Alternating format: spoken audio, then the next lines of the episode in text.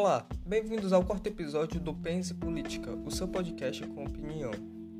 Gostaria de começar anunciando as novas parcerias do nosso podcast.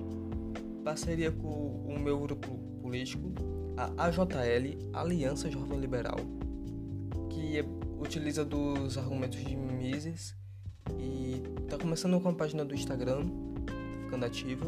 Para quem quiser seguir é AJ Liberal. Gostaria de falar também do ALDB, Ação Livre do Brasil, cujo Insta é ALDB underline oficial. Vão lá, sigam, tem memes de ótima qualidade, engraçados e vale muito a pena. São gente muito boa, pessoas incríveis. Vão lá, sigam e vamos começar com esse episódio.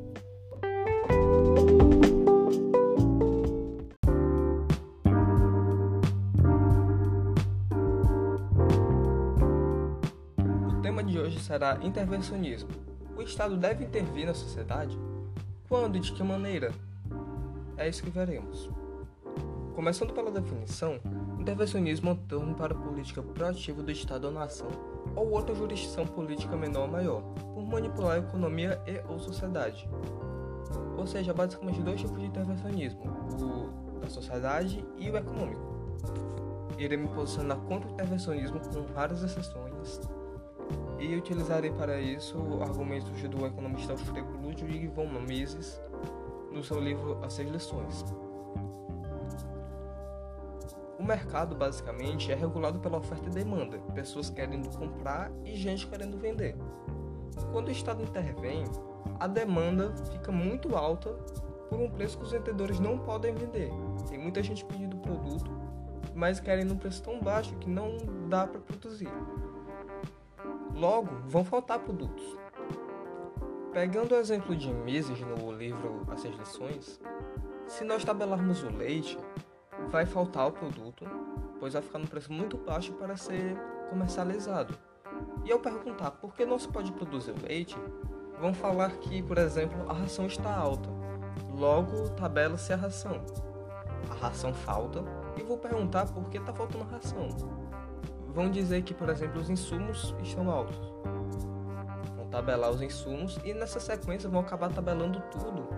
E os produtos vão acabar faltando e vão estar num preço muito baixo, que quase não vai compensar ou não vai compensar para os vendedores.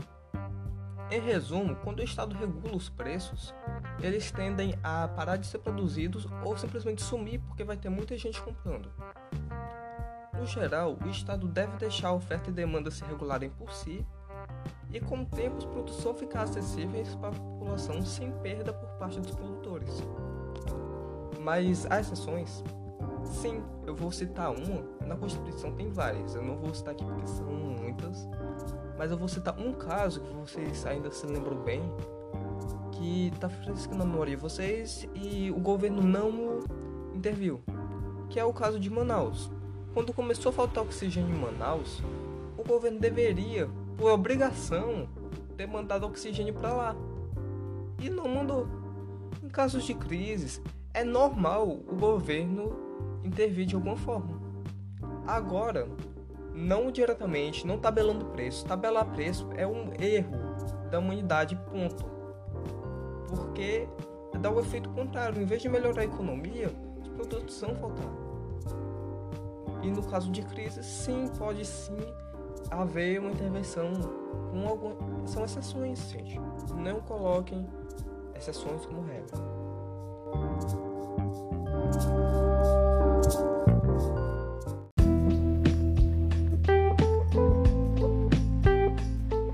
Para finalizar, gostaria de agradecer as nossas parcerias e agradecer a você que nos acompanha em todos esses episódios. Obrigado e até logo.